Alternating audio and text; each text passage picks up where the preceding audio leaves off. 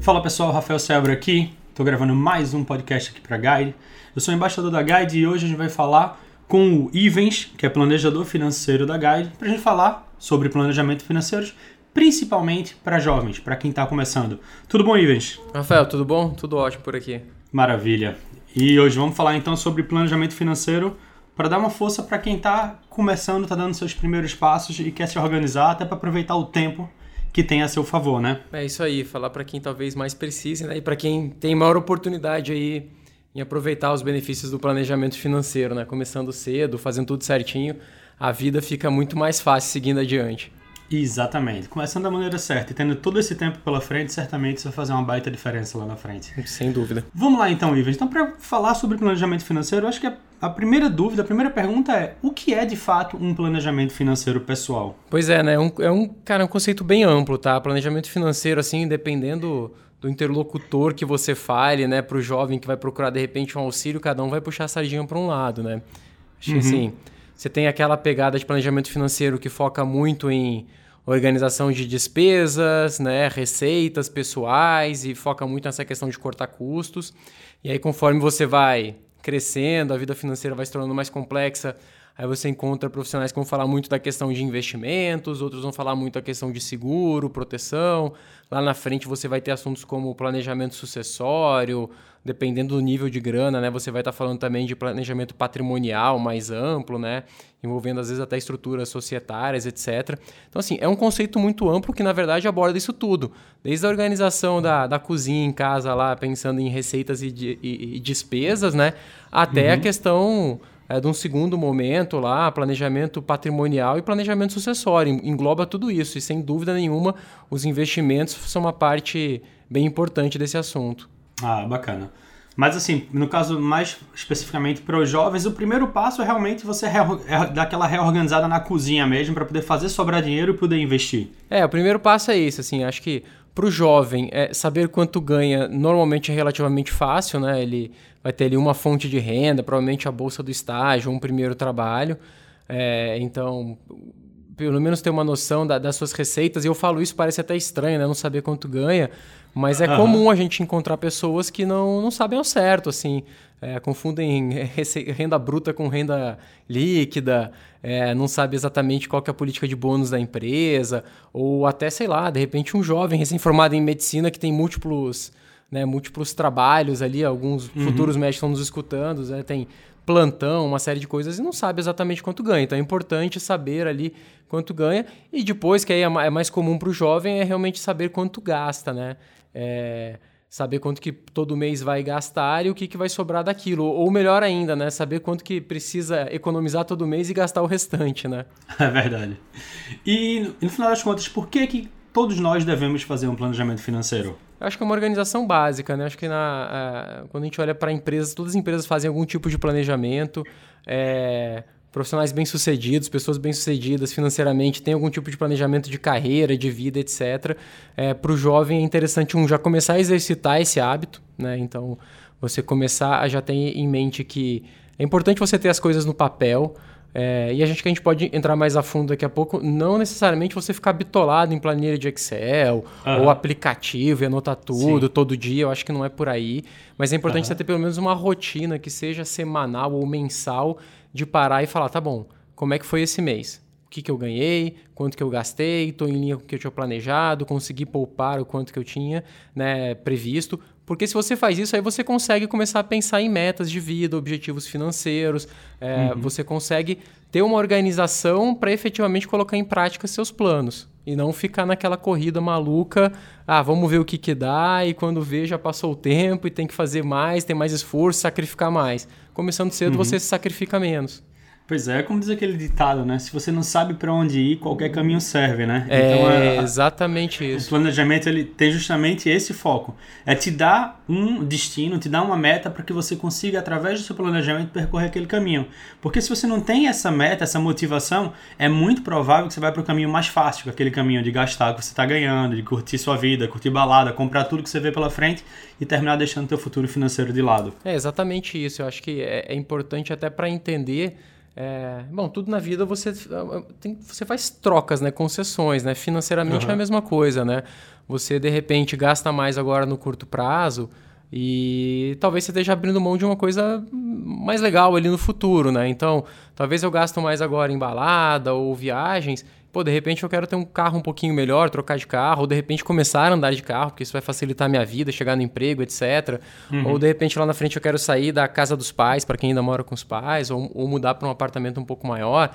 Então tudo isso a gente precisa é, fazer concessões. De repente eu abro um pouco mão do presente ali, de algum consumo mais imediato, que lá na frente pode ser que eu nem lembre que eu gastei com aquilo, né? Exatamente. É, eu gosto de brincar que a maioria das pessoas o dinheiro vira balinha, né? A pessoa não lembra com que gastou. Uhum. Enquanto se você talvez abrir mão de um pedaço até pequeno daquilo, você poderia ter alguma coisa que, que vai te marcar lá na frente, ou que vai mudar muito sua qualidade de vida. Então é uma reflexão que todo mundo tem que fazer. Acho que o primeiro passo do planejamento financeiro é saber o que, que você quer, o que, que é importante de verdade para você, né? Qual que é o seu objetivo ali de curto, talvez médio e longo prazo. E aí, a partir daí, você consegue é, até se motivar e tangibilizar aquele dinheiro que você está economizando.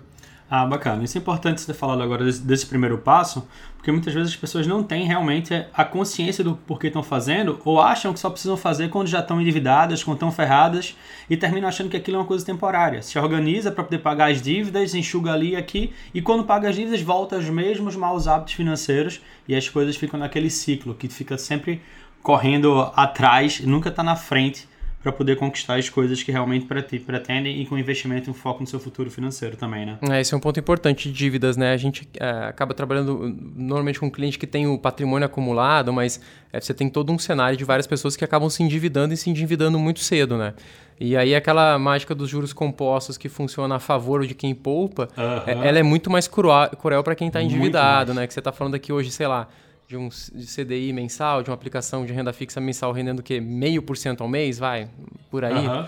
É, enquanto uma uhum. dívida de um cartão de crédito ou de um cheque especial, você está falando de 9% ao mês, né? Então, assim, a pessoa já, já, já, já dá a largada com muita desvantagem se tiver endividado Exatamente. muito cedo. Então, é, é, tem que tomar muito cuidado com as dívidas. Fugir delas ao máximo. Boa.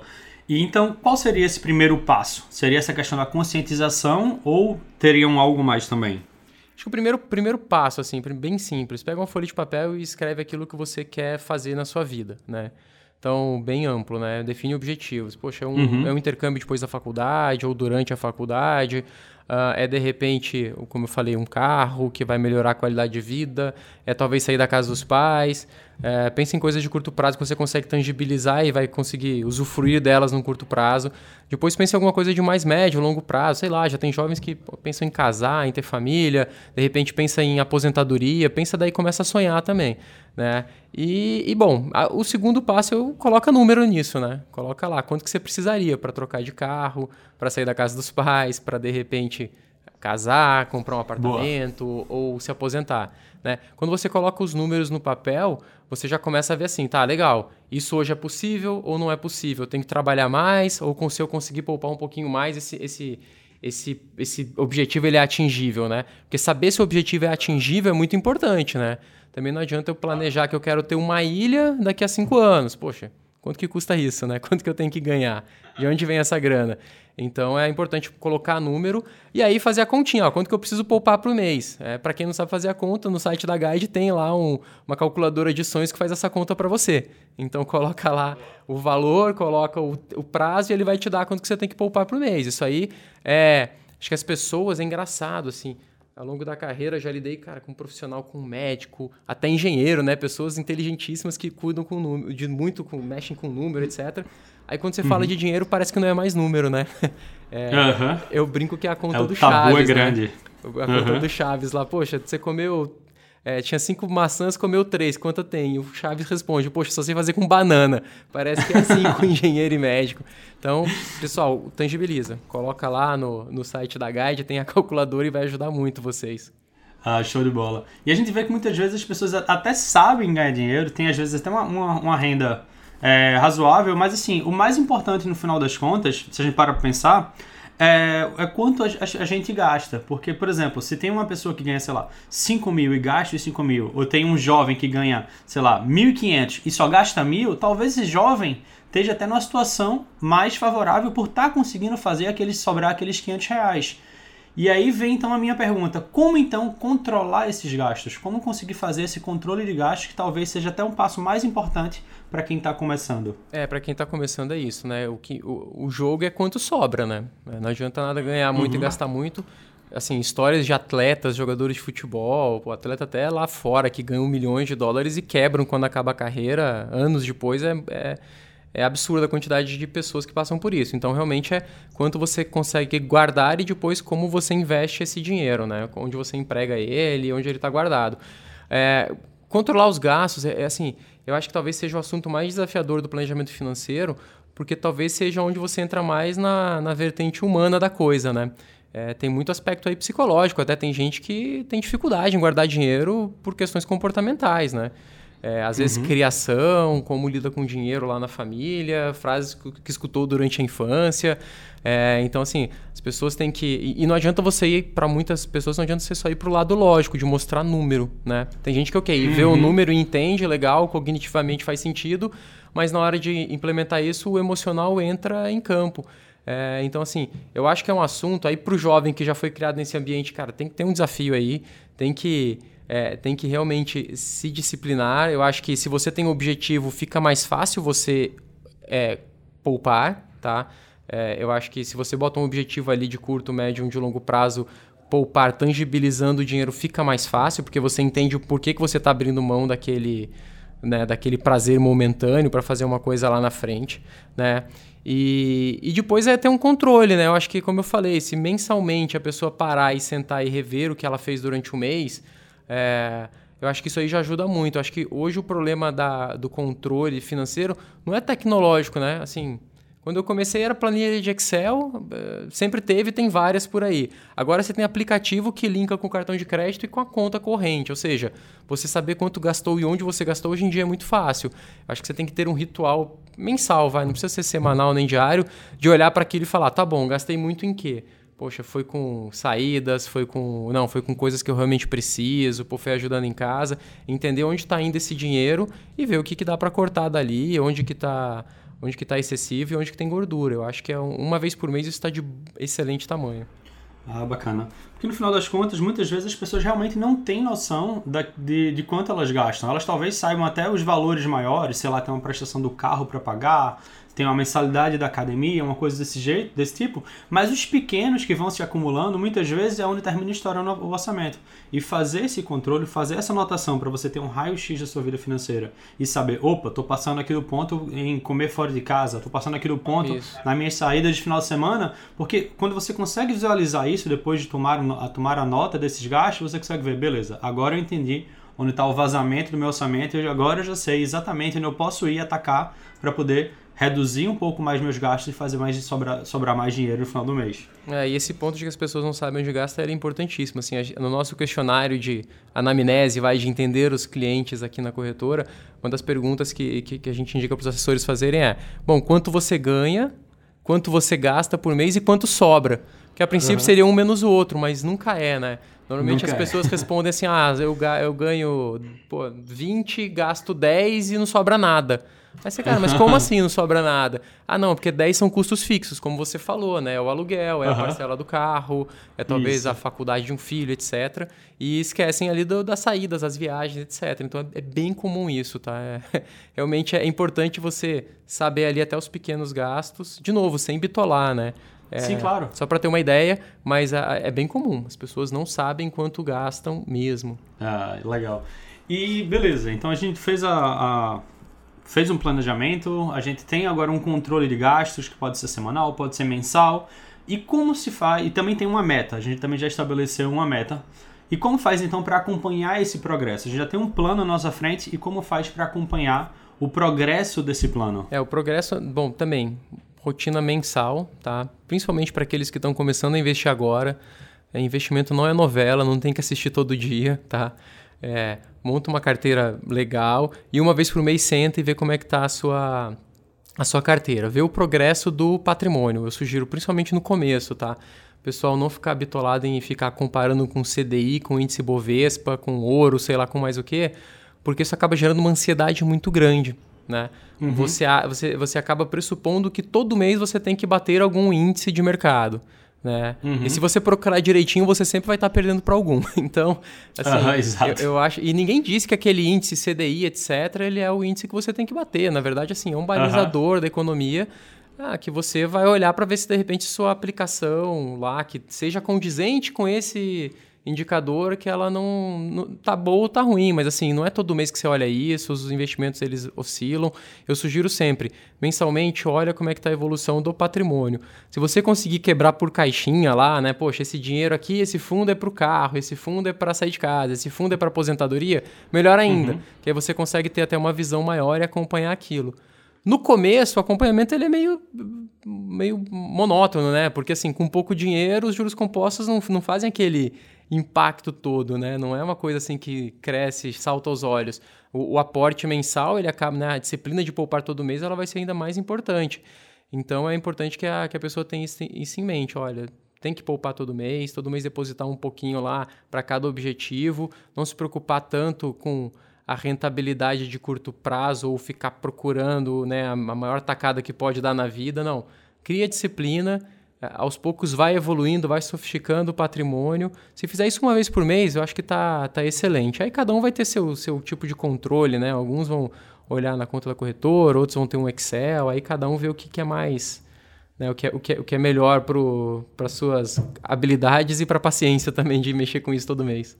Ah, bacana. Eu acho que você tocou um ponto muito importante, que é justamente essa disciplina para investir todos os meses. Principalmente quando a gente está começando, talvez o melhor investimento que a pessoa pode fazer é ter a disciplina para de fato investir aquilo que ela se comprometeu. Porque tem gente que, ah, não, vamos investir, sei lá, mil reais por mês ou quinhentos reais por mês. Se programa para fazer isso, por acaso conseguiu acertar aquele fundo que está tendo um desempenho um pouco acima da média naquele momento, mas investiu 500 no mês, no outro mês só foi 250, e no outro se embananou um pouco e só investiu e não conseguiu investir nada. E quando vê mesmo aquele investimento tendo um desempenho acima da média, o patrimônio dela cresceu muito menos do que se ela tivesse de fato investido aqueles 500 reais todos os meses que ela tinha se programado. Então talvez a disciplina seja o principal fator, principalmente quando você está dando os primeiros passos nessa construção do patrimônio com esse foco no longo prazo. Sem dúvida nenhuma, né? Imagina alguém que vai começa com zero, poupa mil reais por mês. No final de 10 meses, poupou ali, sei lá, 10 mil reais, vai ter ali no máximo, sei lá o que, 10.200, 10.300 na renda fixa, de juros, uhum. acho que não vai dar mais que isso.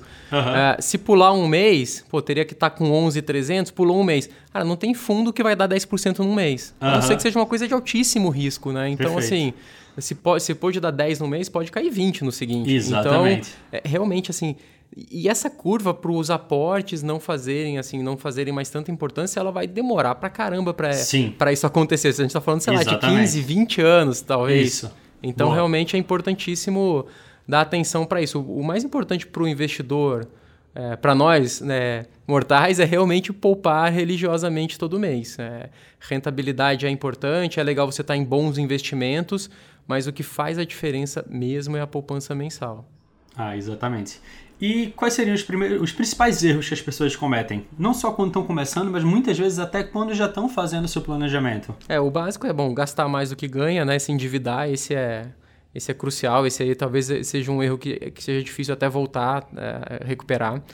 É, o segundo erro é começou a investir, se preocupar demasiadamente com qual ativo vai comprar, se comprou no momento certo, né? Qual que é a próxima ação que vai subir, se agora é hora de comprar ouro, é o, o que o americano chama do fear of missing out, né? O FOMO, é o medo de perder uma oportunidade. Então assim, uh -huh. vê o Bitcoin fica desesperado porque não está no Bitcoin, aí vê que subiu uh -huh. agora o ouro, ah, não tô no ouro e está sempre procurando e seguindo entre muitas aspas, dicas aí que cada vez proliferam uhum. mais, né?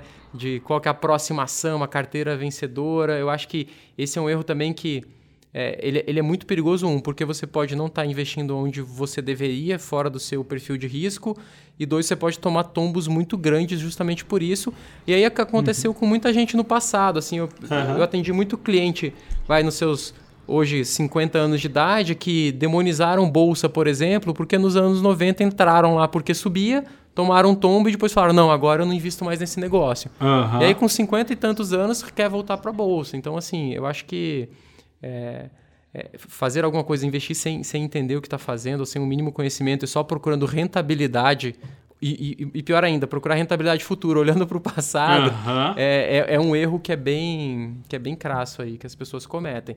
E o terceiro erro é fazer um planejamento financeiro sem se preocupar com imprevistos, né? Não adianta nada eu ter um planejamento uhum. financeiro perfeito e não ter proteções patrimoniais e de seguros pessoais para proteger a mim mesmo ou a minha família, né? Então, pô, fiquei sem trabalhar, para afastar do trabalho, minha renda cessou, né? Sei lá, futuros médicos aí. Ficou afastado do trabalho, uhum. não deu mais plantão ou não, não atendeu o paciente. Cara, a renda acaba. E aí tudo que você poupou, você vai gastar para se sustentar. Então, assim, procurar proteções, seguros, etc., é muito importante, porque imprevistos acontecem. É, a gente não sabe com quem, mas quando a gente joga aí na, na massa, né, numa curva normal, vai acontecer para muita gente. Então, é, tem que a base de um planejamento financeiro bem feito são proteções de seguros pessoais e bom de bens também. Ah, show de bola. E uma outra coisa que você falou da, da questão de ficar procurando o melhor investimento do momento é que quanto mais você vai girando atrás dele, mais você vai ter que gastar com taxas e também com impostos, né? Porque muitas vezes o fato de deixar um investimento por um longo, por um prazo mais longo, você consegue economizar inclusive no imposto de renda. E se você fica o tempo inteiro comprando e vendendo, você vai ter que estar antecipando o pagamento desses impostos. E muitas vezes isso também vai trazer um, um, uma, uma, diferença significativa no é. crescimento do teu patrimônio lá na frente. Também faz, né? Você ficar antecipando imposto e, e reaplicando com valor menor é, uhum. é, realmente atrapalha muito a, a curva de acumulação de longo prazo. É, tem, eu, eu, conheço clientes que falam, ah, eu não invisto em fundo de investimento porque tenho come cotas. Mas aí ele fica girando investimento fora. Bom, ele cria um uhum. come cotas até menos que semestral para ele, né? Porque ele fica vendendo, pagando imposto e recomprando. Então isso é. Exato. Isso realmente é importante. E aí a gente pode entrar em discussões até mais aprofundadas. De repente, para quem gosta de ficar pulando de galho em galho, previdência é bem eficiente, porque você aplica e desaplica sem pagar imposto, né? Uhum. Então você tem algumas estratégias, mas assim, é, tem muito estudo que mostra que ficar pulando de galho em galho, buscando, olhando lá o ranking do ano passado, quem mais rendeu e pular para esse investimento, que talvez seja uma das estratégias mais perdedoras aí de investimento uhum. que você tenha, é ficar mudando de investimento só por conta de rentabilidade passada. É, muitas vezes a própria alocação do ativo é muito mais importante do que o timing do mercado, é, né? O é, stock picking. É isso Acho que essa que é a grande sacada. Quando você faz o planejamento com objetivos, você acaba diversificando sua carteira de acordo com o seu momento e cria uma carteira diversificada. Então, o que é de curto prazo vai estar num fundo DI ou, numa, ou num Tesouro Selic. É, o que é de médio ou longo prazo você vai correr mais riscos. E aí você consegue separar na sua, na sua cabeça ali essas caixinhas e talvez não se preocupar tanto com oscilação de curto prazo de um investimento que é para o longo prazo. E, ou, ou o contrário, você não vai correr risco para aquilo que você sabe que você vai usar daqui a seis meses ou um ano. Então, uhum. investir por objetivos é muito eficiente para a pessoa física. É o goal-based investing, né? Que uhum. está ganhando muito espaço aí agora, cada vez mais, principalmente lá fora. Isso já é quase a norma aí do, dos investimentos. Para a pessoa física, claro. Boa, gente. A gente acho que deu para dar uma visão bem geral, bem boa sobre planejamento financeiro. E só para a gente terminar, é, uma dica bem prática, uma dica final para quem quer começar hoje mesmo. Não é no próximo mês, nem é no próximo ano, é hoje mesmo. Pega uma dica bem prática, assim, pega uma folha de papel, coloca ali, sei lá, os quatro principais objetivos que tem, é, escreve quanto que custa cada objetivo, né? É, entra lá no, no site da Guide, na calculadora de sonhos, vê quanto que você precisa. É, pensa primeiro qual o tempo que você quer atingir aquele objetivo. Coloca na calculadora, então, o valor final, o tempo e vê quanto que precisa por mês. Aí vai ter uma. Vai ter, então, essa é a, terceira, é a quarta linha, né? Primeiro, nome do objetivo, valor do objetivo, tempo do objetivo, quanto que custa por mês. Vê se ele é, vê se ele é relevante para você, né? Poxa, é importante fazer isso, é relevante. E vê se é atingível. Se não for, entende por que, que não é atingível. É por falta de grana ou é porque de repente não é tão relevante, ou é porque eu, eu de repente não, não, sei lá, não tenho aquela, aquela potencial de geração de, de grana, ou não estou poupando muito. Vê o que, que é e atua nisso. acho que é uma folha de papel resolve. Ah, show de bola. E os guias da Guide podem nos ajudar também nisso, Ivens? Pode, assim, a, a, a gente tem vários canais de, de comunicação, a gente produz muito conteúdo, desde finanças pessoais até conteúdos mais é, avançados, né? então o nosso blog, tudo isso você tem ali uma série de informações, né? o nosso app também, né? o guia financeiro, onde tem todas essas informações consolidadas, a pessoa consegue é, colocar o perfil dela e, e receber informações relevantes. Uh, e claro, assessoria financeira, né? o pessoal na ponta consegue ajudar o, os investidores a a de repente sair um pouco desse ruído todo de rentabilidade, benchmark, siglas que não conhecem, economic case. Então, a, acho que a, o pessoal está muito bem assessorado e a ajuda é fundamental nesse momento. Bacana, Ivens. Então, já vai chegando ao final aqui do podcast. A gente falou muito bem sobre planejamento financeiro. Ivens, muito obrigado pela tua ajuda, pela tua participação. Acho Valeu, que foi bem Rafael. útil e certamente as pessoas agora já sabem por onde começar e sabem o que é e também a importância do planejamento financeiro. Valeu, Ivens, muito obrigado. Valeu, Rafael, foi um prazer, um abraço. Até mais, tchau, tchau.